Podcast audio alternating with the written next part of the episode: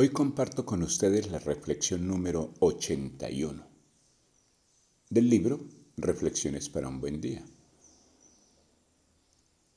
Las casas. Un día le sugerí a Cándido que buscara un mejor sitio para vivir, que bien podía ser un modesto apartamento o una casa de esas que más parece para conejos que para humanos.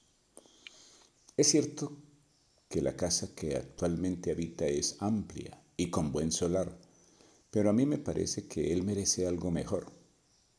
Se disgustó, me llamó insolente y comenzó a decirme, los hombres hacen casas para protegerse de las lluvias, los vientos, la nieve, el sol, las alimañas, pero primordialmente de los otros hombres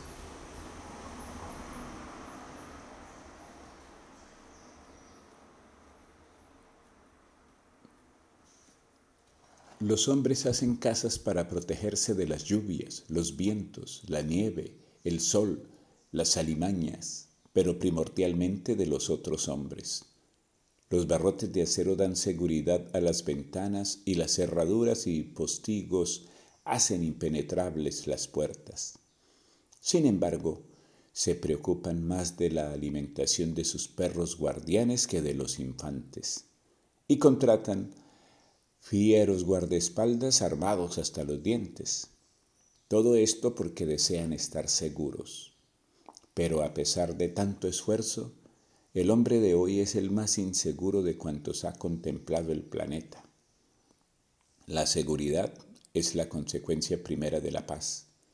La paz es el resultado del justo equilibrio de todas las fuerzas sociales, las fuerzas sociales son oscuras y peligrosas cuando en el hombre albergan los intereses mezquinos, la ambición, la envidia y el egoísmo.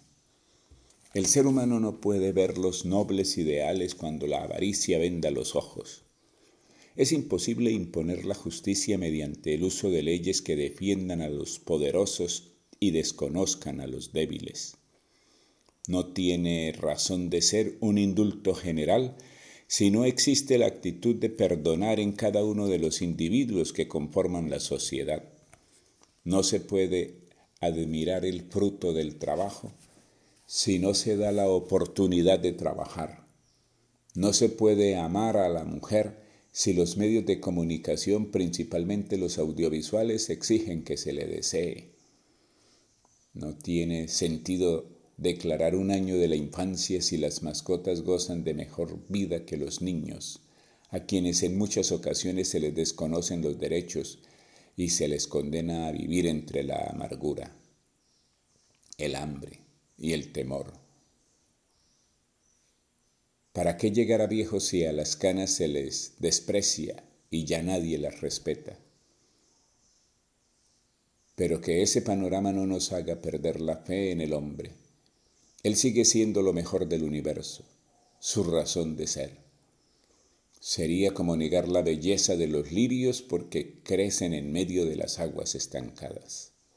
Y ahora, tomémonos un café, que la casa es lo de menos, lo que importa es quién la habita. Y espero que sigan ustedes gozando de esta gran oportunidad que nos concede Dios Feliz día para todos, les dice Efraín Gutiérrez Zambrano.